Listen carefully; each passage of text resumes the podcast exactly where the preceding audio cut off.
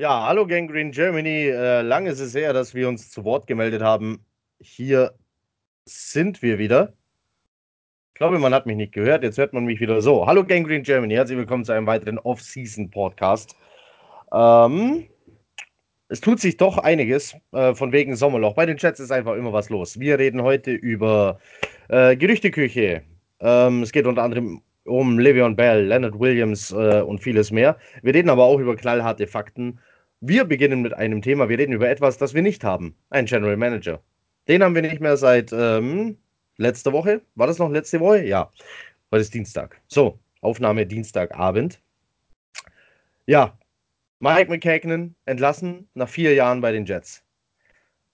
Mit mehr oder minder Erfolg. Ähm, die meisten sind sich einig, okay, Mike McKagan entlassen kann man machen, aber der Zeitpunkt ist äh, ein bisschen komisch.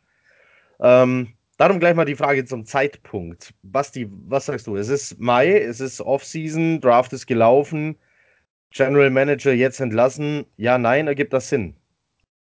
Ähm, gut, also ich, mich hat der Zeitpunkt auch schwer verwirrt, muss ich sagen. Ähm, dass man plötzlich aus dem Nichts heißt es, McKagan ist entlassen. Und ähm, ja gut, ist, ich meine, die, die Spatzen pfiffen ist irgendwie von den Dächern. Also dass, äh, dass da Uneinigkeit war oder dass äh, McKagan äh, ja nicht wirklich gut gedraftet hat in den letzten Jahren. Darüber brauchen wir uns ja nur auch nicht streiten.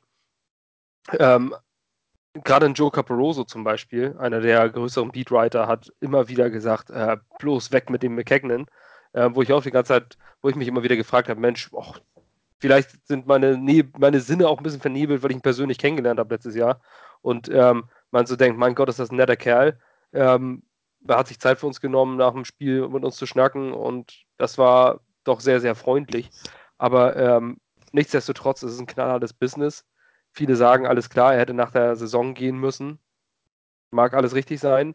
Ähm, allerdings habe ich jetzt auch nochmal, also wo die Tage jetzt ein bisschen ins Land gegangen sind, ähm, nochmal überlegt, womit würde das Ganze einhergehen? Okay, nach der Saison wäre sinnvoller gewesen, keine Frage. Clean the house. Ähm, Allerdings braucht man dann auch jemanden, der den äh, Head Coach aussucht, was noch alles Mögliche kommt, das Drafting, diese ganzen Scouts, äh, diese ganze Scouting-Geschichte wäre damit ja bei vielen Sachen einfach hinüber. Ähm, und dann muss man nochmal neu anfangen und das nach der Offseason, obwohl ja schon während der Saison gescoutet wurde bei den College-Spielern. Ähm, ich weiß nicht, äh, woran es lag. Also egal, was man jetzt liest, mit Adam Gaze, ob das jetzt nur daran liegt oder sonst was. Das Einzige, was Fakt ist, ist, es gibt wieder viel zu viel Drama um einen ganz normalen Business-Move, der im Football üblich ist und passiert. Ähm, ich glaube, die Leute mögen es einfach, also die im Umfeld der Jets finden es einfach toll, dann alles zu überdramatisieren und, ähm, und eine riesen Story daraus zu machen. Im Endeffekt ist ein General Manager entlassen worden, der höchst erfolglos war, ähm, wo die Records im Rebuild stetig, nach, stetig schlechter geworden sind von Jahr zu Jahr und die Prozentzahl der gedrafteten Spieler, die noch im Roster stehen, vernichtend sind. Ähm, die Entlassung ist genau richtig. Der Zeitpunkt, den fand ich zu dem, äh, als es passiert ist, katastrophal. Jetzt mit ein bisschen Distanz dazu, finde ich, es ist einfach ein normaler Business-Move. Also ich rege mich darüber eigentlich nicht mehr auf über diese Entlassung. Ja, der Zeitpunkt des Entlassens. Überraschend, ja, nein, notwendig, ja, nein, an dieser Stelle zumindest zu dem Zeitpunkt.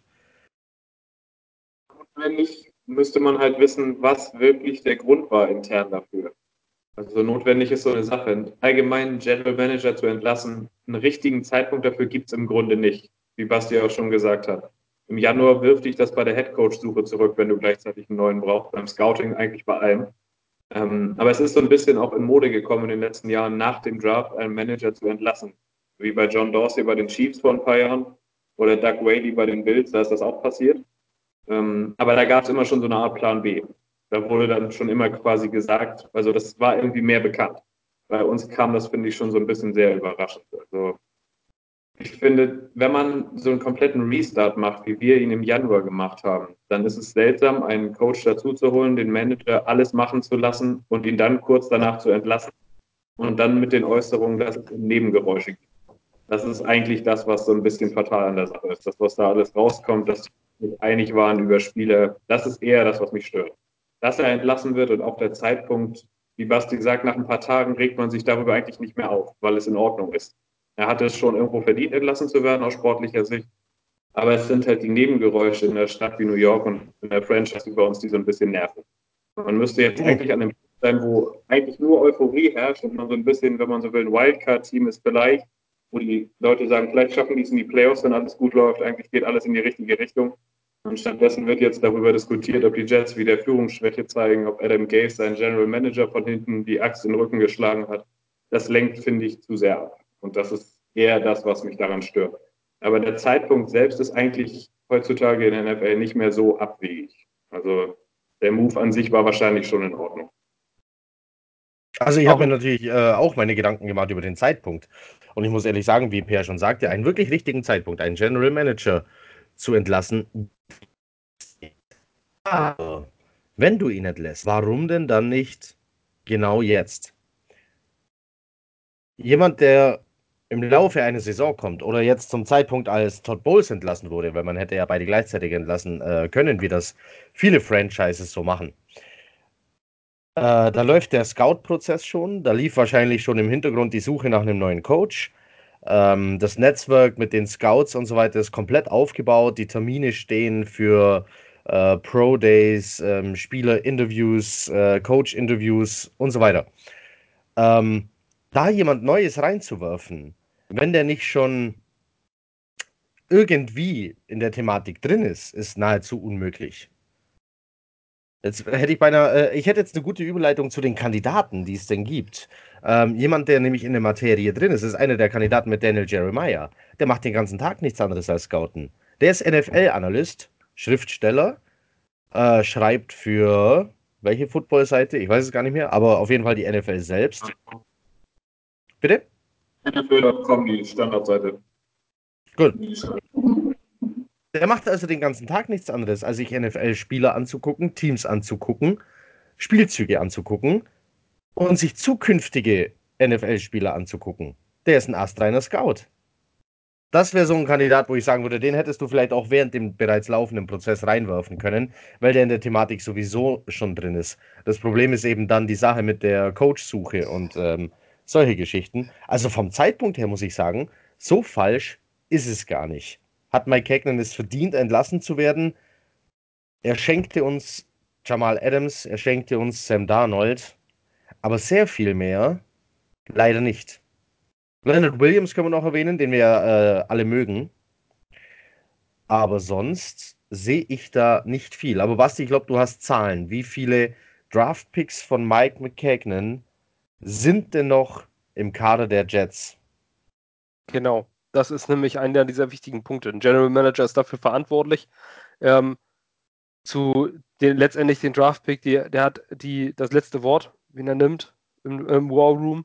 Ähm, wenn man sieht, so eine Second-Round-Picks wie Darius Leonard letztes Jahr bei den Coles, also es geht nicht unbedingt um den First-Round-Pick. Und da würde ich jetzt auch sagen, hat er uns Jamal Adams geschenkt, würde ich eher sagen, nein, weil das war ein No-Brainer-Pick zu dem Zeitpunkt. Ähm, der war äh, eigentlich ein Top-3-Pick, ist bis auf 6 gefallen, den dann zu nehmen, das war, das hätte, glaube ich, eine einarmige Schimpanse hingekriegt, den Namen darauf zu schreiben. Dafür brauchst du nicht äh, einen großartigen General Manager. Ähnlich bei Leonard Williams war es der Fall, jetzt bei Quinn Williams ähnlich. Also der First-Round-Pick, denke ich, das sind alles so eine No-Brainer-Picks gewesen, ähm, wo man jetzt nicht unbedingt, wo man sagen muss, okay, wenigstens hast du keine Kacke gebaut, äh, Kacke, keine Kacke gebaut oder irgendeinen so Typen genommen. Die Zahlen habe ich. Und zwar von, es geht jetzt nicht nur um First-Round-Picks. Und hier, es geht hier von nee, 2015 nee, machen, äh, 2018. Schon... Ja, genau. Also die gesamte Draft-Klasse. Ähm, in der Liga befinden sich über diesen Zeitraum von 2015 bis 2018 in ihren Teams noch 76 Prozent der gedrafteten Spieler im Schnitt. Bei den Jets sind es 64 Prozent. Ähm, damit sind sie auf 31 von 32. Ähm, von den Second-Round-Picks, also First-Round-Picks, keine Frage, die sind, die sind natürlich alle noch da. Ähm, wie bei fast allen anderen Teams auch. Bei den Second-Round-Picks sind in der Liga im Durchschnitt 84% der Second-Round-Picks aus diesen letzten vier Jahren noch in ihrem Team, bei den Jets 33%. Ähm, von den Third-Round-Picks sind in der Liga 84% noch drin, bei den Jets 50%. Ähm, von den Fourth-Round-Picks sind im Schnitt noch 82% bei ihren Teams, bei den Jets 50%. Bei den Fifth-Round-Picks sind in der Liga im Durchschnitt 75% noch bei den Jets, äh, bei, den, bei den Teams, bei den Jets 50%. Das heißt, wir sind überall weit, weit runter. Gerade die Second-Round-Picks. In der Second Round kannst du so eine Talente wie letztes Jahr Darius Leonard holen. In der Second Round kannst du ganz, ganz große Talente kriegen. Wen hatten wir? Manche Marcus von manchen May. Typen. Ja, okay. Ja, Marcus May, genau. Das ist, glaube ich, der einzige. Ja. Ansonsten, Hacken, wen haben wir denn? Devin. Genau, Christian Hackenberg. Devin Smith. Also echt. War nicht Adarius Stewart? Adarius Stewart war dritte Runde, oder? Ja. Aber das kommt okay, auch noch dazu. Äh, also wir sind bei Zweitrunden-Picks schlecht und vor allem bei Midround-Picks äh, hat Mike McKagan nichts gerissen. Ja, jetzt ist nämlich auch noch Jordan Leggett gegangen. Oder genau, gegangen wurde äh, heute, heute entlassen. Übrigens, während wir hier aufnehmen, ähm, ich habe hier Twitter nebenzu offen, nur für den Fall, dass eine Meldung reinkommt, wie wir haben einen neuen General Manager. Aber so wie es aussieht, haben die äh, Buccaneers einen Ersatz für McCoy. Und der ist zu. Ja, also ist noch nichts fix, aber close to a deal, schreibt äh, Ian Rappaport. So, aber wir bleiben bei den Jets. Äh, Manny Mieter äh, twittert hier im 5-Minuten-Takt und es ist einfach alles hetzerischer Quatsch. Ähm äh, okay. Wollen wir uns damit nicht weiter beschäftigen. Ähm, also die, die Zahlen beweisen einfach, dass, äh, dass Mike McKagan diesen Job in der Form nicht verdient hat. So, das ist einfach schwarz auf weiß. Er ist kein schlechter Kerl. Man sagt ja auch nicht, dass er, dass er äh, die Free Agent Signings, okay, hat überbezahlt, natürlich, aber er hat uns jetzt auch gute Namen gebracht. Aber über einen Vier-Jahres-Zeitraum ist das einfach zu wenig. Wenn der Rekord immer schlechter wird, ähm, ist der Roster nicht gut genug. Und äh, das haben wir an vielen Verletzungen konnten nicht kompensiert werden. In der Depth gab es Probleme. Ähm, und über vier Jahre kannst du ein Team schon mal aufbauen. Da kann man schon mal sagen, ey, so langsam muss das mal klicken. Ähm, wenn man jetzt die nächste Saison auch noch abwartet, dann stell dir vor, dann gehen sie 8-8 durch die Saison, dann sagst du auch, ja, weder Fisch noch Fleisch. Ähm, wie lange soll so ein Rebuild, Rebuild dauern? Jetzt haben wir einen neuen Head Coach ähm, und mit einem neuen General Manager, dann sollte man vielleicht mal. Das, in meinen Augen kommt es auch ein Jahr zu spät. Äh, vielleicht noch ein interessanter Tweet von Joe Caporoso, den ich dazwischen werfen kann. Äh, kam hier gerade rein. Joe Caporoso schreibt: Erstens, er hat einen Backup Inside Linebacker getradet. Zweitens, seit wann reden wir über Panther? Drittens, er hat einen Fourth String Tight End gecuttet. Und viertens, hat einen Scout gefeuert, der offensichtlich die letzten Jahre nicht gut in seinem Job war. Also, Jets-Fans, äh, kommt runter. ähm, es gibt äh, noch keinen Grund, hier äh, auf Adam Gaze loszugehen.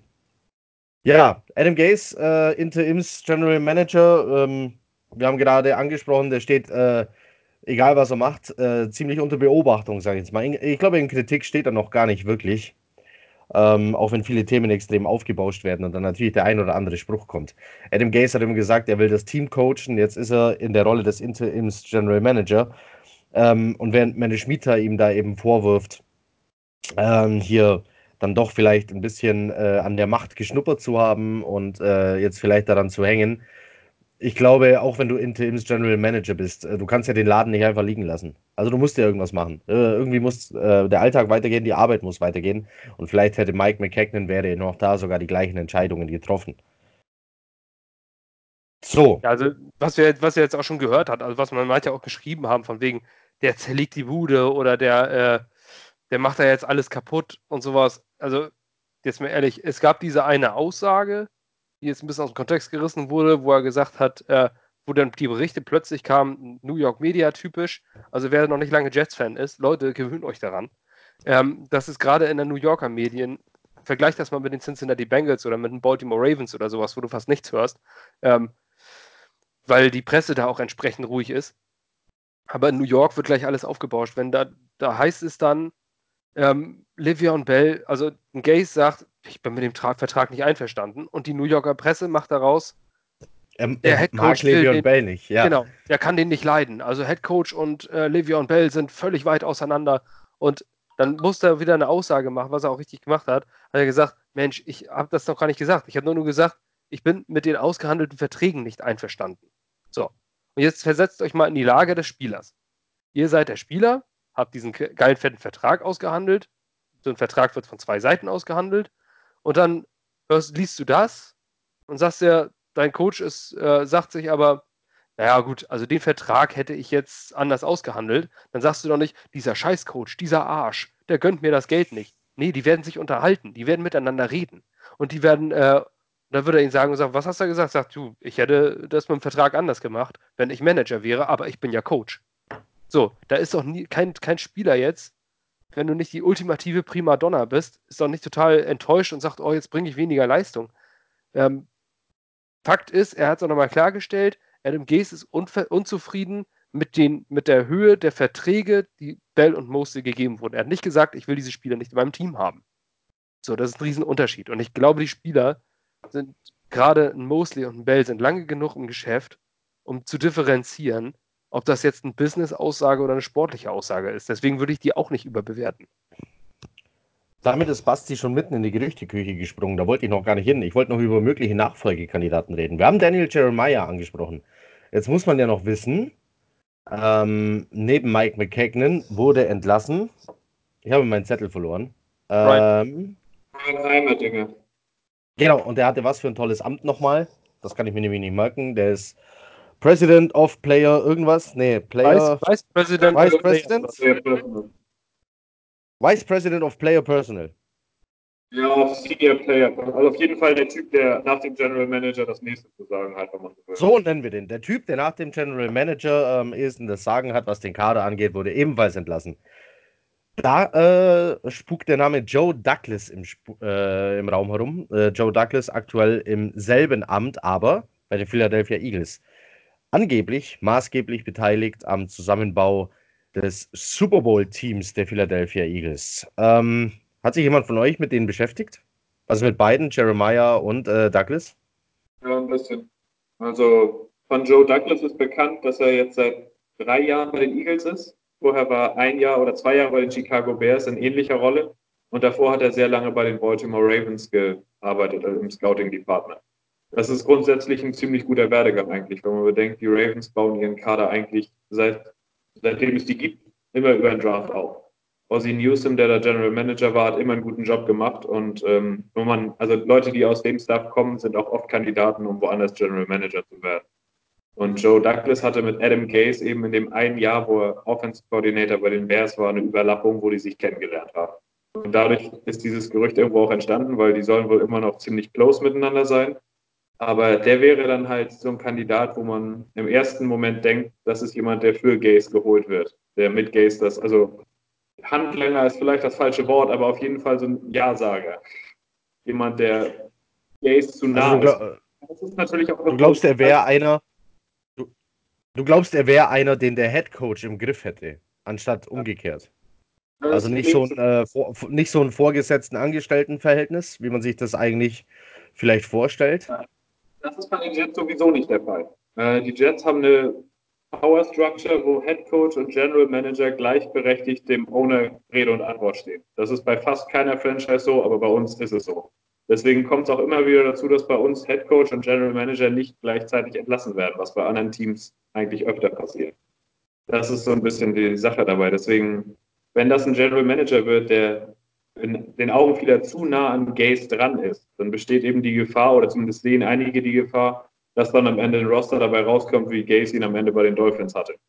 Also Okay, zu sehr aber, aber. Also wir reden ja gerade noch von Joe Douglas. Und äh, Joe Douglas ist aber ja im Gespräch für das andere Amt, also für den Vice President of Player Personnel. ist die Frage, Ich hatte ob jetzt es den auch- General Manager überhaupt noch gibt. Deswegen, Aber ich ja, hatte jetzt auch theoretisch- gelesen, dass er General Manager Kandidat ist. Ja? Dann hätten wir also Joe Douglas und äh, Daniel Jeremiah als Kandidat. Daniel Jeremiah haben wir angesprochen. Dann haben wir noch einen dritten Kandidat. Und ich habe das äh, mir heute nochmal angeguckt und mit Chris Höb, schöne Grüße an der Stelle, falls er uns zuschaut, äh, bei Twitter kurz äh, darüber geschrieben. Ähm, Ian Rappaport hatte gesagt, äh, Peyton Manning ähm, steht nicht ähm, zur Debatte bei den jetzt kommenden Interviews für den General Manager Posten äh, der Jets. Es scheint aber so zu sein, als wäre das seine eigene Meinung. Also er hat nicht gesagt, wie üblich, äh, My Sources oder Any Sources oder Sources oder äh, wie, wie er das sonst immer macht. Ähm, also ähm, Peyton Manning, Gerüchte halber, im Rennen und noch nicht ganz aus dem Rennen. Wäre Peyton Manning ein geeigneter General Manager für die New York Jets? Basti. Ähm, also ich halte Peyton Manning für einen sehr, sehr intelligenten Menschen der weiß, wie der Football läuft. Ähm, ich glaube, da, da, da scheint der Name mehr, als es die Kompetenz in diesem Bereich tut. Denn woher soll man jetzt wissen, ob ein Peyton Manning weiß, also gleich dieses Hieven in diese Position, statt irgendwo vorher im Front Office schon mal ein bisschen Luft zu schnuppern, wie läuft denn das überhaupt, der Business-Sektor, ähm, ob der auch entsprechende Verträge für andere Spieler so aushandeln kann. Ähm, ich muss sagen, von vornherein, ich wäre begeistert, wenn der Name Peyton Manning dort auftaucht. Ähm, aber mit den berechtigten Zweifeln, weil er ist Spieler gewesen, er ist ein Top-Quarterback gewesen, ähm, aber sein Agent hat ihm die Verträge ausgehandelt, wie das bei den Spielern nun mal so ist. Ich weiß es nicht. Also ich weiß nicht, äh, es, Christopher Johnson hat ja gesagt, wir, wir suchen nach einem großen strategischen Denker. Das ist Peyton Manning sicherlich. Ähm, aber ich weiß nicht, ob er mein Nummer 1 Kandidat wäre, wenn ich man es nüchtern betrachtet und den Namen außen vor lässt. Das wäre so ein Quereinsteiger in dieses Geschäft und das könnte auch schiefgehen. Siehe John Elway. Was John Elway aus den Broncos macht, ist ja teilweise schon fragwürdig. Aber einen ja. Super Bowl hat er mit ihm geholt. Ja, natürlich. Also den Erfolg hatte er, aber aber manch, aber dann, äh, ich weiß nicht, ob sowas immer, immer gut läuft. Der John Elway hat ja jetzt auch noch nicht unbedingt gezeigt, dass er außer Peyton Manning jemals einen guten Quarterback gefunden hätte. Also, ja. Er hat, äh, viele, er hat viele gleich große Quarterbacks gefunden. Ja. Ähm, das, das hat er geschafft. So, herzlichen Glückwunsch dazu. So, meine bescheidene Meinung zu Peyton Manning. Ich glaube, er könnte das. Die, also äh, General Manager sein. Die Frage ist, kann er es in New York? Erstens ist New York gerade ein furchtbar schweres Pflaster für General Manager, egal in welcher Farbe die dann auftreten. Äh, zweitens ist es, ähm, dass äh, die Medienlandschaft New York ist ein Haifischbecken. Da willst du, glaube ich, kein Rookie General Manager sein. Und dann haben wir noch das Problem der Fans. Die, äh, es gibt Fans, die werfen Peyton Manning vor, er wäre noch ein Jahr extra auf dem College geblieben, als er erkannt hat, dass die Jets ihn draften könnten. Das ist der Vorwurf. Äh, und deswegen mögen ihn da viele nicht. Äh, dann hättest du da schon mal das nächste Pulverfass, obwohl sich allgemein äh, die NFL nicht, nicht sehr um die Meinung der Fans äh, kümmert. Ja, das wäre so äh, das Peyton Manning-Gerücht. Also, ich glaube, mir wäre. Äh, ich würde ihn gern haben, weil ich furchtbar neugierig bin, was er tun könnte. Geht es euch nicht so? Ich würde es einfach gern sehen. Hm. Also ich fand ihn auch als wenn, jetzt, äh, sympathisch, aber also ich glaube, dass dieses Gerücht hauptsächlich deswegen entstanden ist, weil Adam Gase und Peyton Manning sehr close sind, seitdem er sein Coach bei den Broncos war. Und ich glaube, ja. dass das auch sein kann, was vielleicht eigentlich niemals bei den Jets diskutiert wurde, sondern von den Medien reingetragen wurde. Und da ist das jetzt kann auch natürlich auch sein. Ob das, ähm, ob das wirklich passiert. Also ich fand ihn immer sympathisch. Ich traue ihm auch zu, dass er eine Front Office Rolle haben kann. Aber ob das gleich die erste General Manager bei uns sein muss, weiß ich jetzt nicht. Also da gibt es vielleicht erfahrenere Kandidaten. Aber äh, Jeremiah, war der schon mal äh, in so einem Amt? Oder ist es einfach nur gerade äh, in ehemalige NFL-Analysten zum General Manager zu machen, weil es äh, bei irgendeiner anderen Franchise funktioniert hat? Er hat schon für drei Teams als Scout gearbeitet. Ja, er war als Scout bei den Ravens, Browns und noch irgendwo. Also er hat das schon, also als Scout hat er zumindest gearbeitet aber es spielt sicher auch eine Rolle, dass es gerade jetzt mit Mayock so gelaufen ist und dass er quasi der Nächste wäre, der dann nachrücken würde. Aber um ganz ehrlich zu sein, hätte ich, die, also ich hätte Peyton Manning lieber als ihn, weil ich, weiß ich nicht, also das, es gibt ja sicherlich auch einen Grund, warum er nicht mehr als Scout bei dem Team arbeitet, sondern jetzt irgendwo halt Artikel schreibt. Also vielleicht sind seine Berichte nicht immer so das Beste vom Ei gewesen. Und manchmal liegt er mit seinen Big Boards beim Draft auch komplett anders als die Meinung der meisten Experten. Ob das am Ende richtig ist, kann sowieso nur die Zeit zeigen. Aber er hat noch nicht bewiesen, dass er eine Draft-Class zusammenbauen kann, die wirklich gut ist. Und deswegen, bei Mayock hatte ich da weniger Bedenken, weil der Typ einfach oft richtig lag mit seinen Tipps. Und bei Jeremiah, der macht das jetzt zwei Jahre in dem Umfang, finde ich schwer zu sagen. Also da hätte ich lieber jemanden, der Front Office Erfahrung hat und keine Ahnung. Es mag auch daran sein, dass ich einfach den Typ jetzt nicht so besonders sympathisch finde, aber bleibt aber, es gäbe bessere Kandidaten, die schon mehr Erfahrung in NFL-Teams gesammelt haben. Also ich glaube, das ist auch einfach ähm, gerade in diesem Bereich, wie, wie viel beschäftigt man sich mit General Managern? Ähm, meistens als, als NFL-Fan, da müsste man schon wirklich so einen neutralen Fan haben, ähm, der sich mit allem Möglichen beschäftigt. Wenn man jetzt, äh, wenn wir jetzt nur als Jets-Fans, wo man sich wirklich ganz intensiv mit den Jets und sicher gucken wir auch links und rechts. Aber wenn man sich mit den Jets beschäftigt, dann, also für mich ist es so, und ich lese eigentlich jeden Tag über die NFL und relativ viel, ähm, die General Manager, also ich kann dir jeden Head Coach sagen, aber nur eine Handvoll General Manager. So, das ist etwas, wo ja, was man nicht so präsent vor Augen hat. Du siehst die Spiele nicht, was, äh, was da gecoacht wird oder sowas. Äh, du liest das alles nur irgendwo, überfliegst es. Bei vielen Teams kriegst du es gar nicht mit. Ähm, ich finde es schwierig. Also ich finde, äh, Joe Douglas zum Beispiel, den Namen habe ich das erste Mal gehört. Obwohl der ja nur offensichtlich in einer verantwortungsvollen Position ist. So, und dann liest man beschäftigt sich. Letztendlich ziehen wir irgendwie die Dinge nur aus den, aus den ähm, Berichten. Ich finde es persönlich für mich unheimlich schwer zu sagen, wer ist ein geeigneter Kandidat und wer nicht. Bei Mike McKagan hat man das vorher gedacht, als er gekommen ist. Der war irgendwie Scout, glaube ich, mit Seattle Seahawks vorher und hatte dort ein. War das Seahawks? Seahawks und Texans, er hatte beide, also hatte bei beiden schon gearbeitet. Genau, ja, und da hat er halt wirklich gute Spieler rangeholt und denkst du, Mensch, guter Mann. Ähm, es ist unheimlich schwierig. Du weißt nicht, wie es. Da, da muss man dem, ja, dem Ownership vertrauen und da kommt der nächste Haken. ja dem Owner vertrauen. Äh, also der Owner, äh, Woody Johnson, ist ja bekanntlich Botschafter in London und sein Bruder, CEO Chris Johnson, schmeißt den Laden. Und du traust ihm da nicht? Du traust ihm nicht äh, zu, einen richtigen General Manager zu finden? Also, Christopher Johnson macht es jetzt erst seit drei Jahren. Ähm, in meinen Augen ist es so, ein Owner ist ja nicht zwangsläufig jemand, der viel Ahnung von Football hat. Das sind Richtig. hauptsächlich Leute, die unfassbar viel Geld haben. So, und die haben ihr Milliardär. Und die haben auch einen schönen Namen. Genau. Die haben ihr Milliardärspielzeug. Und das ist das Footballteam. So. Ähm, und wenn du dann so eine, so eine Typen wie Jerry Jones siehst oder sowas, die sich überall einmischen, wo du dich aber fragst, haben die jetzt nur Ahnung vom Footballgeschäft? Ich weiß nicht, die haben Ahnung vom Business, vom Geschäft, von Geld. Die sind zu Milliardären geworden. Die wissen schon, wie sie das getan haben. Ähm, aber ich weiß nicht. Also, gerade wenn dann jemand wie, wie Christopher Johnson das Team übernommen, äh, übernimmt, weil sein Bruder das Team gekauft hat und er dann drei Jahre da oben sitzt und die sollen alle an ihn. Ich weiß nicht, nee, traue ich nicht. Also, ich traue diesen ganzen Owner-Typen nicht, muss ich mal sagen. Ähm, aus, dem, ja, aus den benannten Gründen. Das sind, sind Milliardäre und nicht welche, die aus, aus Gründen von fachlichem, äh, aus fachlicher Kenntnis da hochgekommen sind in Bezug auf Football. Das sind ja keine Football-Milliardäre, sondern die sind, haben irgendwelche Geschäfts, Geschäftsmilliardäre. Also jetzt kannst du mal angenommen, eine Lisa Dräger oder sowas und sagst hier, kauf mal ein Footballteam.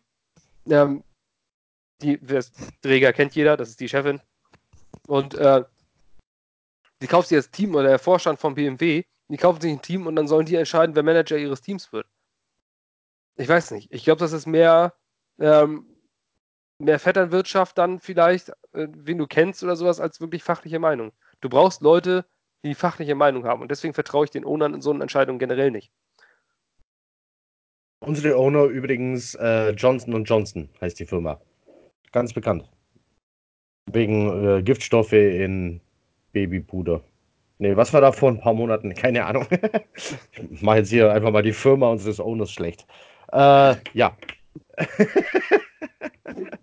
Nein, kennt man. Johnson Johnson. Ja, genau. Übrigens, Johnson äh, Johnson. Das sind die, die hunderttausende Babys auf dem Gewissen haben. So, äh, Robert Kraft übrigens ist nicht der von Kraft Ketchup. Der Owner des dunklen Imperiums. So. Äh, er mag gerne. Naja. Und dass die äh, Ownerin äh, der Detroit Lions Ford Firestone mit Nachname heißt, ist ja wohl logisch. Das ist Detroit. Da heißt man ja. so. Und so. die Ownerin von den Tennessee Titans hat denselben Nachnamen wie ich. ich ja, das stimmt. Ja, Strunk. Amy Adams ja. Amy Strunk. Ich, so, wollte, ich wollte sie mal fragen, ob sie irgendwie meine verschwollene Mutter ist oder das kann ja sein, dass, ja, dass ich nochmal ein bisschen. Doch mal die, jetzt setzt doch mal die Ahnenforscher darauf an. Es gibt Menschen, die machen sowas beruflich. Ja. Äh, lass doch mal hier äh, den Stammbaum zu legen. Ich versuche seit Jahren äh, eine Verwandtschaft von mir und dem Pharma-Riesen herzustellen, aber ja. Ähm. ja ich, es könnte ja sein, dass die dann irgendwie mal so eine Million an dich überweisen. So, oh ja. Ja. Trifft ähm, man sich in irgendeiner Talkshow bei Pro7 und ah, ey, sei, meine Tante. und sei es nur, dass er endlich Ruhe gibt. So. ähm. Wo wollen wir weitermachen? Wer von euch Game of Thrones noch nicht gesehen hat, so geht's aus. Nein. Ähm, das wäre aus dem Nichts, aus dem Nichts in einem Football-Podcast. Äh, einfach mal gespoilert. Nein, das machen wir natürlich nicht. Wir kommen zu den Gerüchten. Le'Veon Bell. Ähm, wir haben es äh, ganz kurz angeschnitten. Aufgrund der Aussagen von Adam Gaze über den Vertrag wurde von der äh, Presse hier interpretiert, es könnte passieren, und so fing auch der Satz, ich glaube, es war ein ESPN-Reporter, der den Satz so begann, es könnte passieren, dass. Und dann hat er es gesagt, dass Le'Veon Bell zum Beginn der Saison nicht mehr im Roster der New York Jets steht. Und die ganze Welt flippt aus. Und wartet jeden Tag darauf, dass Le'Veon Bell getradet wird. Wie realistisch ist so eine Aussage, Per? Kann man das für voll nehmen oder ist das Sommerloch-Gequatsche? Das halte ich für völlig, also völlig überzogen rausgelesen aus den Kommentaren. Das kann ich mir beim besten Willen nicht vorstellen, dass das passiert. Also, wie Basti auch schon sagt, es wurde mehr daraus gemacht, als es war. Er hat einfach gesagt, dass er mit den Verträgen nicht in Ordnung, also dass er die Verträge nicht gut findet. Das heißt ja aber nicht unbedingt, dass er den Spieler gar nicht erst haben wollte. Das wurde dann im Nachhinein daraus gemacht und deswegen glaube ich auch nicht, dass dieser Trade passiert. Was mich aber trotzdem an dieser Aussage stört, ist erstens, es geht kein Mensch in der Öffentlichkeit was an, was Adam Gaze über die Verträge seiner Spieler denkt. Dass das durchkommt, ist das allerletzte. Das dürfte niemals passieren, dass das auf Twitter die Runde macht. Und ich finde auch nicht, dass es so einfach für die Spieler ist, das abzutun. Also im ersten Moment kommt es dann wahrscheinlich schon zu einem Vier-Augen-Gespräch, wo der Headcoach auch sagt, also das wurde heißer gekocht, als es eigentlich von mir gedacht war. Ähm, aber trotzdem, wenn die Saison nicht so läuft oder wenn Le'Veon Bell meinetwegen in Woche 4, wir stehen bei 1 und 3 und er läuft 23 Mal für 24 Yards und dann kommt in der Umkleidekabine, nachdem er vielleicht nicht so einen guten Tag hatte, auf, also der ist das Geld ja eh nicht wert, sieht unser Headcoach ja auch so oder irgendwas in die Richtung. Also der macht sich damit unnötig zur Zielscheibe. Und bei Gaze ist es eben auch so, dass er in Miami seine besten talentierten Spieler gegen sich aufgebracht hat. Das ist einfach so. Und Jarvis Landry, der mit Abstand sein bester Offensivspieler war, den hat er vergrault. Anders kann man das nicht sagen. Und er hat halt, er hat halt diese Historie, dass er ein schwieriger Charakter sein soll. Und dann die Aussage dazu, dass er sich dann auch anmaßt und einmischt in die Höhe der Verträge seiner Spieler, das geht ihm nichts an. Man könnte ein legitimes Argument führen, ob er den Job als Headcoach nach dem, was er in Miami gemacht hat, überhaupt schon verdient hatte. Und sich dann einzumischen in die Vertragshöhe, das finde ich, ähm, ja, also ich finde, das, hat, das kann durchaus Auswirkungen im Verlauf der Saison haben. Es kann im Nachhinein auch völlig egal sein, weil die Saison gut läuft und alles und man hört nie wieder was davon. Aber ich finde, erstens darf nicht sein, dass das öffentlich wird und zweitens hat er das auch einfach nicht zu sagen. Das geht ihn im ersten Moment nichts an, zumal er bei seiner Eröffnungspressekonferenz gesagt hat, er möchte keinen Personal Control mehr haben. Und dann kommt sowas dabei raus. Das finde ich, das ist das, was mich daran stört. Ja, ich meine, da läuft ja, ja generell äh, irgendwas, irgendwas falsch in der Jets-Organisation. Auch mit der, mit der äh, Jersey-Präsentation, dass das ähm, wenige Stunden vorher von irgendjemandem mit einem Foto geleakt wurde. Also da läuft irgendwas nicht ganz richtig. Also irgendwie ist da diese, diese Weitergabe von Informationen. Ob, da, ob das jemand, äh, ob das jemand von den Jets war, ist die Frage. Es äh, war ja offensichtlich ein Bild von diesem Set, äh, an dem die Probeaufnahmen stattfanden. Und äh, das kann dann natürlich sein, dass das ein Mitarbeiter von keine Ahnung wem war. Vielleicht war es ein Nike-Mitarbeiter. Ja, aber es ist, aber es ist doch schon auffällig, dass in kurzer Ze äh, Reihenfolge so unnötige Dinge ähm, frühzeitig veröffentlicht werden oder, oder veröffentlicht werden, obwohl sie nicht veröffentlicht werden sollten. Das stimmt. Also es spricht für eine nicht unbedingt äh, sauber funktionierende Organisation, in meinen Augen. Absolut. Bei anderen ich, Teams glaube, ich glaube, das hast du überall und wir bekommen es nur nicht mit von den anderen Teams. Also ähm, jeder, der schon mal äh, Fußball verfolgt hat, weiß, wie oft die Bildzeitung, ähm, oh, Entschuldigung, eine Zeitung mit vier Buchstaben, äh, ja, und 10 Millionen Lesern, wo man sich fragt, wer sind diese Typen? Äh, Ja, allerdings. Wer gibt überhaupt einen einzigen Cent für ja, dieses aber, aber, aber offensichtlich haben sie eine gut äh, Parteiblatt der AfD aus? Nein. Ähm, offensichtlich haben sie eine sehr gut recherchierte Sportabteilung, ähm, die immer wieder mit Meldungen rauskommt, wo man sich fragt, woher wissen die das? Saßen die beim Manager unterm Tisch? Ähm, also es passiert überall. Die Frage ist, was bekommst du davon mit, was nicht? Die New Yorker Presse ist da wieder äh, ein bisschen anders. Die hauen alles sofort raus. Vor allem jetzt im Sommerloch. Ähm, und andere sind vielleicht ein bisschen zurückhaltender. Kanadische, äh, kanadische Journalisten fragen vielleicht vorher höflich, ob sie es dürfen. Oder ob sie das so schreiben können. Kanadier sind einfach höfliche Menschen. Die würden niemals mich zum. Beispiel ein Manisch Meter. Ich frage mich, warum der überhaupt noch Aufmerksamkeit kriegt. Der schreibt Das nur ist, äh, Scheiße. Den ganzen Tag schreibt er nur Scheiße. Und der hat noch nie irgendwas zuerst veröffentlicht. Der schreibt nur Kacke. Und der ist aber trotzdem der, wo, wo alle, alle den irgendwie zitieren. Also wir reden äh, von einem äh, Sportjournalisten der äh, Daily Post, ist es, glaube ich. Daily News. Bitte? Daily News. Daily News? Ja, ähm, den Basti hier gerade schwer kritisiert. Hallo, Mensch. Wir sind, wir sind so eine äh, Newsseite aus Deutschland. Und es wäre schön, wenn du einfach mal zur Hölle fahren würdest. Oder dich bei Twitter abhältst. Das wäre das wär die tollste Meldung überhaupt. Nee, Also äh, sagen wir es mal so. Äh, Manish Mita ähm, nimmt eine vielleicht klare Information und kehrt sie in eine persönliche Meinung. Und äh, man merkt einfach, gegen wen er was hat und gegen wen nicht. Ähm, und wenn er die Chance hat, gegen jemanden zu schießen, den er auf dem Kicker hat, hat er das getan. In der Vergangenheit immer wieder. Was ich ihm hoch anrechne, ist, er hat Sam Darnold äh, auch zu schwersten Zeiten in seiner Rookie-Saison in Ruhe gelassen. Wie alle anderen New Yorker Journalisten übrigens auch. Äh, da wurde ja die Schuld äh, eher an der Seitenlinie gesucht. Dann haben sie auf Darren Lee rumgehackt. Dann haben sie ähm, auf den Cornerbacks rumgehackt, aber nie auf Sam Darnold. Also das äh, rechne ich äh, Mita tatsächlich hoch an, denn ich dachte, vielleicht ist er der Erste, der mal sagt, äh, was für eine Pfeife wurde da eigentlich gedraftet. Was Sam Darnold nicht ist, was Sam Darnold nicht ist, das ist, war nicht meine Meinung über Sam Darnold. So. Äh, glaube ich. Er hat nach der, ich erinnere mich noch ziemlich gut, nach dem Hackenberg, äh, Hackenberg-Pick 2015 hat er am nächsten Tag einen Artikel geschrieben, dass man Hackenberg Zeit geben muss. Das fand ich damals von ihm auch relativ korrekt. Auch wenn jedem klar war, was aus Hackenberg wird, er hat ihn wenigstens anfangs noch in Schutz genommen. Das, ähm, ich glaube auch nicht, dass er das. Naja, er, arbeitet halt für die Daily News, der muss jeden Tag was bringen. Das gehört irgendwo zu seinem Job, die Dinge ein bisschen größer zu machen, als sie sind. Aber also ich glaube, auf Darnold würde er so schnell nicht losziehen. Das machen bis jetzt eigentlich auch gar keine Reporter, wie du schon sagst. Ja, aber dafür leidet er So, trotzdem äh, an Realitätsverlust, als er bei Twitter die äh, Power Rankings der AFC East Quarterbacks macht und dort auf Platz 1 Sam Darnold vor Tom Brady setzt. Ja, bist du jetzt ein Man mag Fan oder von nicht? Tom Brady halten, Wie kannst, du denn will. als, wie kannst du denn als Jets-Fan äh, diese Reihenfolge kritisieren, bitte? Mit ruhigem Gewissen. Ich bin Football-Fan. ich liebe auch den Oh. Sport. Und jeder, also Halt, tatsächlich, wenn du sowas siehst, dann musst du doch einfach nur geisteskrank sein. Du kannst doch nicht einen, einen sechsfachen Super Bowl-Champion und fünffachen NFL-MVP, äh, lag, wenn ich jetzt in den Zahlen richtig lag, kannst du doch nicht vor dem, Se vor dem Sophomore-Quarterback, der im ersten Jahr 17 Touchdowns, 15 Interceptions geworfen hat. Das geht nicht. Also selbst wenn Tom Brady 98 wäre und aus dem Rollstuhl äh, werfen würde, kannst du das nicht machen. Das ist Also total irre. Ich, ich, Also das- verstehe es. Ich würde es tun. Das ist wieder dieser Bild-Zeitung-Style. Ich schreibe einfach mal irgendeinen Bullshit, der aber die Leute äh, zu Reaktionen aufruft.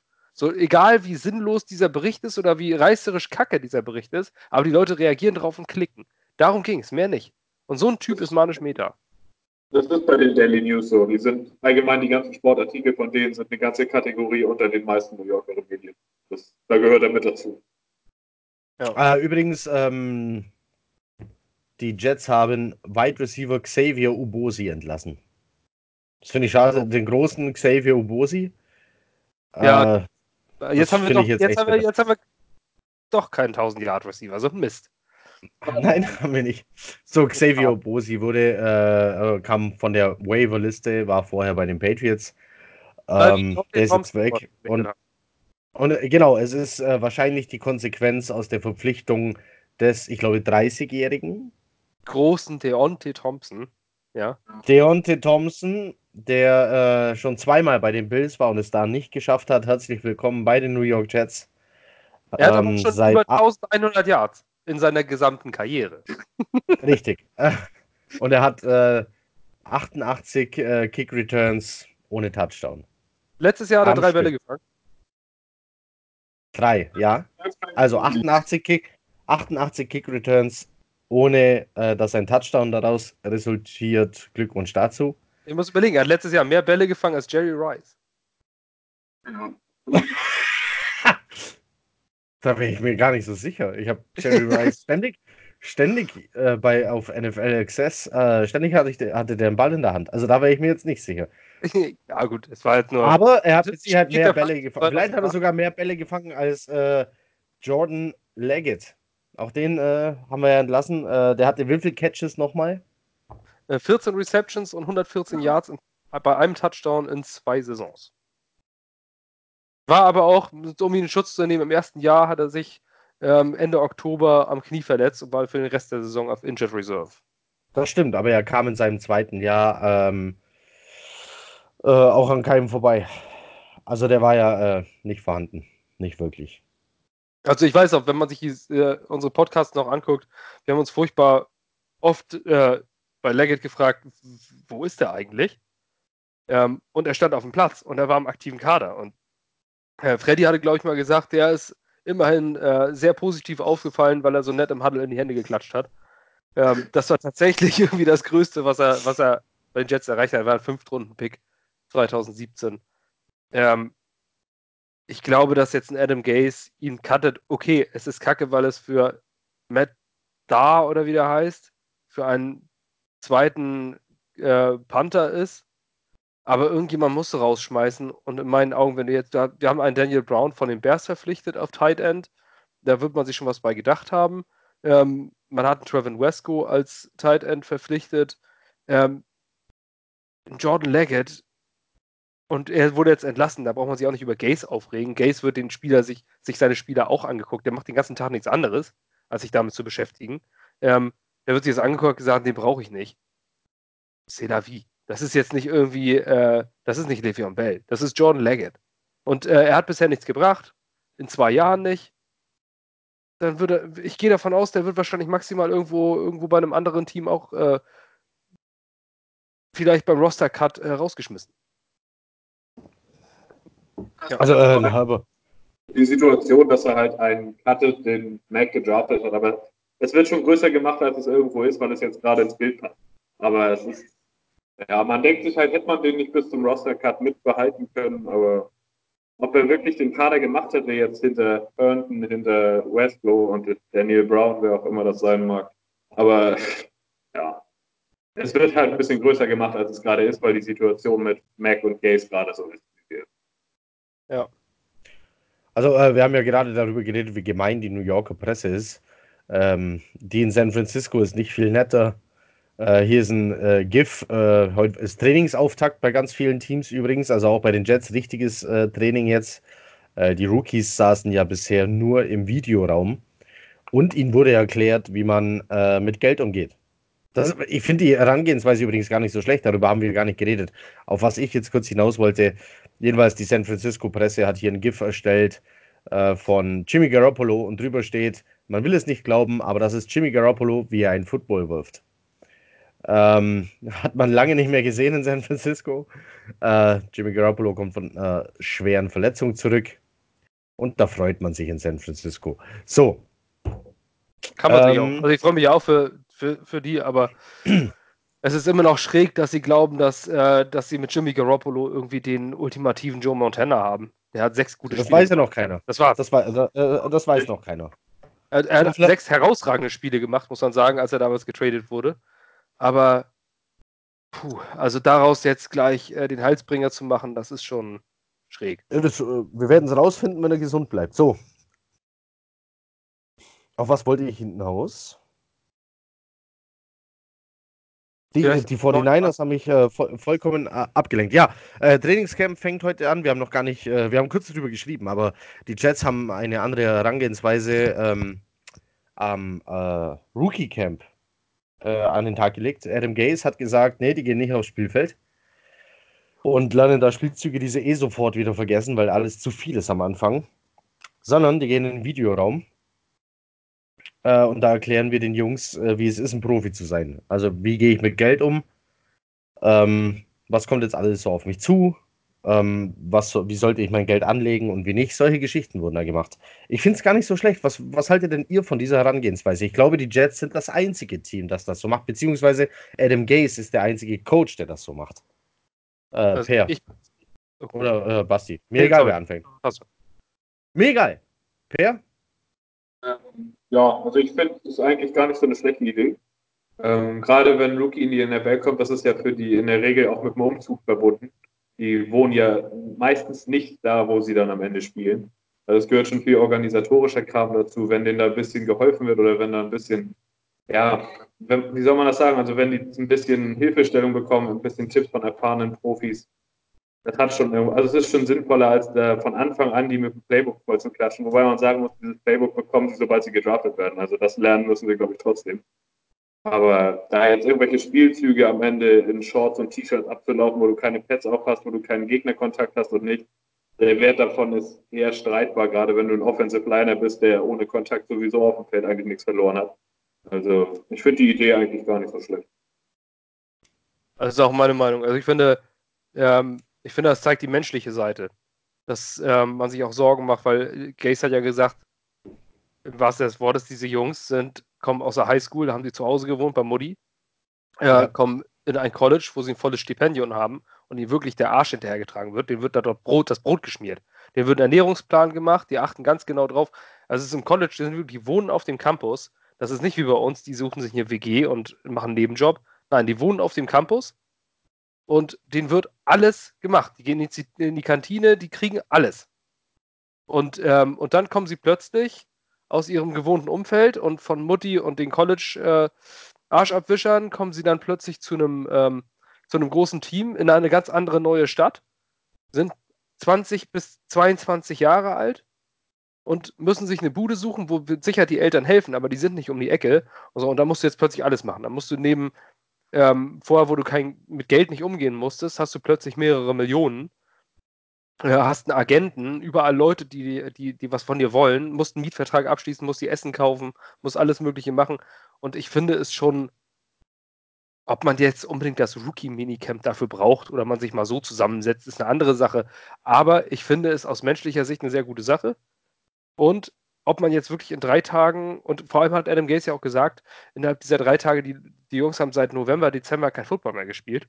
Ähm, mit sich haben die sich fit gehalten und für, für den Draft-Prozess und sowas. Aber trotzdem, plötzliche Bewegungen, plötzliche Richtungswechsel und zack, reißt das Kreuzband. Und das, wir haben es oft genug gesehen. Jetzt gerade bei Ruben Foster.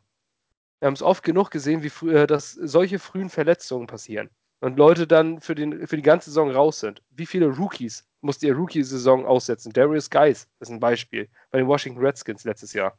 Ähm, früh gedrafteter Running Back, der plötzlich das ganze Jahr ausfällt. Kreuzbandriss, glaube ich. Das gibt es immer wieder. Und da hat er gesagt, es, es ist nicht effektiv innerhalb von drei Tagen. Jeder, der selber Football gespielt hat, weiß es. Von drei Tagen nimmst du ein paar Sachen mit, aber danach weißt du immer noch nicht, was los ist. Du brauchst die Theorie, um, du brauchst die Theorie, um zu kapieren, was die Theorie erstmal und dann umsetzen, umsetzen, umsetzen. Das schaffst du nicht in drei Tagen. Erst recht nicht, wenn du deine Mitspieler nicht kennst.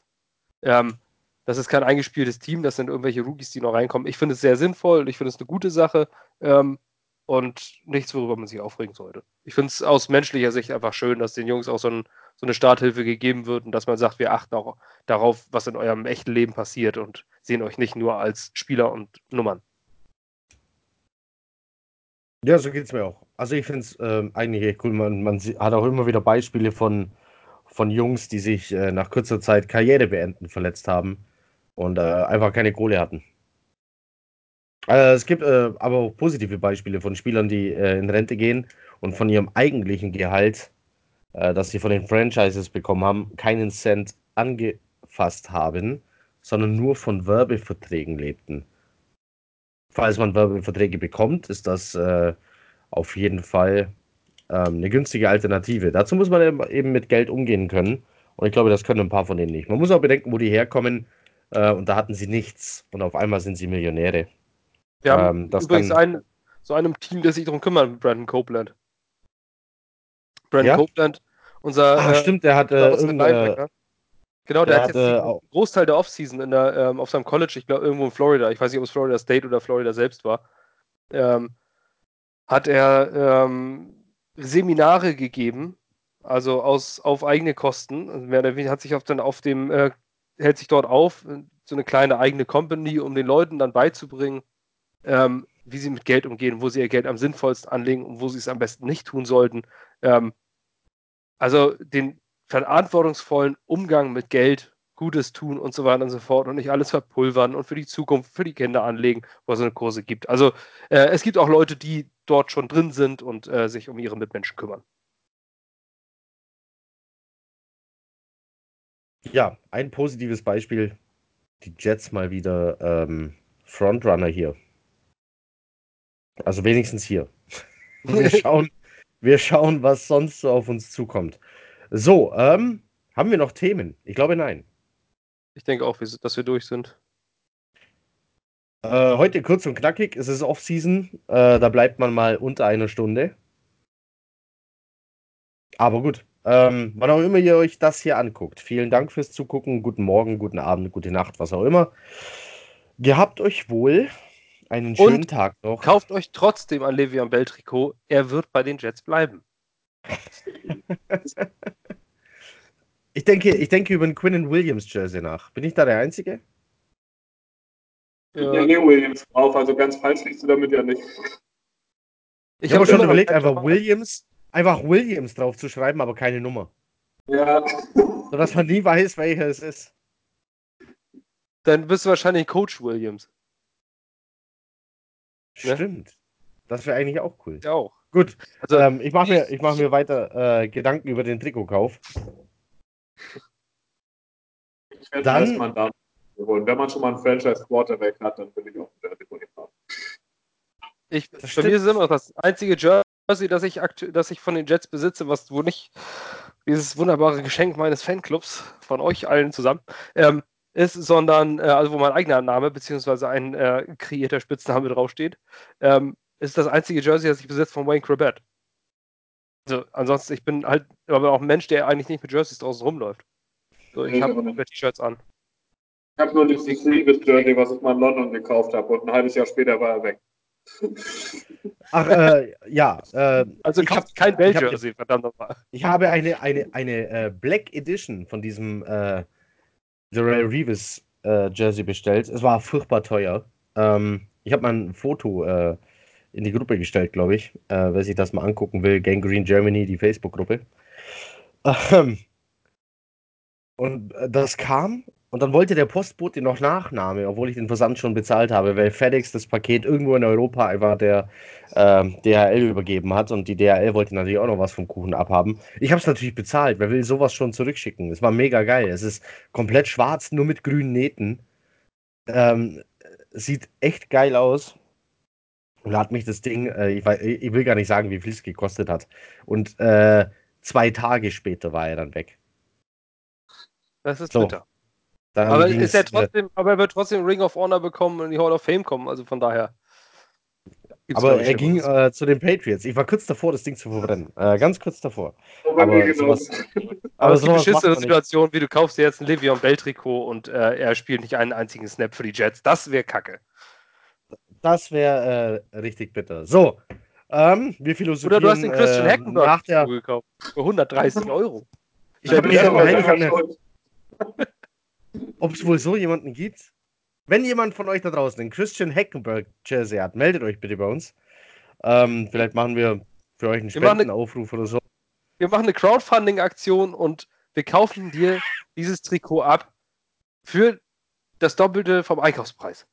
Na, das Doppelte vielleicht nicht, aber wir kriegen was zusammen und äh, du wirst dein Christian Heckenberg Jersey garantiert los. Wir machen dann eine Crowdfunding-Aktion bei uns im Verein. Also sollte dort draußen jemand sein. Äh, also das ist äh, eine mutige Ansage, was du hier machst. Das ist dir klar. Wenn jetzt wirklich jemand kommt, Also der, ja, dann machen wir das. wir brauchen einen Kassenzettel. Also es muss äh, von, äh, wann wurde der Hackenberg gedraftet? Äh, 2015? 16, 16. Oder? Ich weiß nicht. 16, ja, 16. Ich meine auch 16. Also aus dem Jahr, jedenfalls aus dem Jahr muss es sein. Ja, äh, Genau, der, lässt also sich jetzt, äh, der, der lässt sich jetzt schnell einen Jersey hier besticken äh, und greift hier Kohle ab. Nee, nee. Nee, so läuft das nicht. Also es muss schon ein. Wir setzen auf, das, äh, auf die Vertrauensbasis. Wenn jemand von euch da draußen tatsächlich ein originales Christian Hackenberg Jersey besitzt, kaufen wir es als Verein euch ab in einer Crowdfunding-Aktion und du wirst ordentlich Geld dafür kriegen. Wetten? Okay, das ist doch ein schönes Schlusswort. So, ich wünsche einen schönen Tag. Macht es gut. Chat ab. Tschüss. So,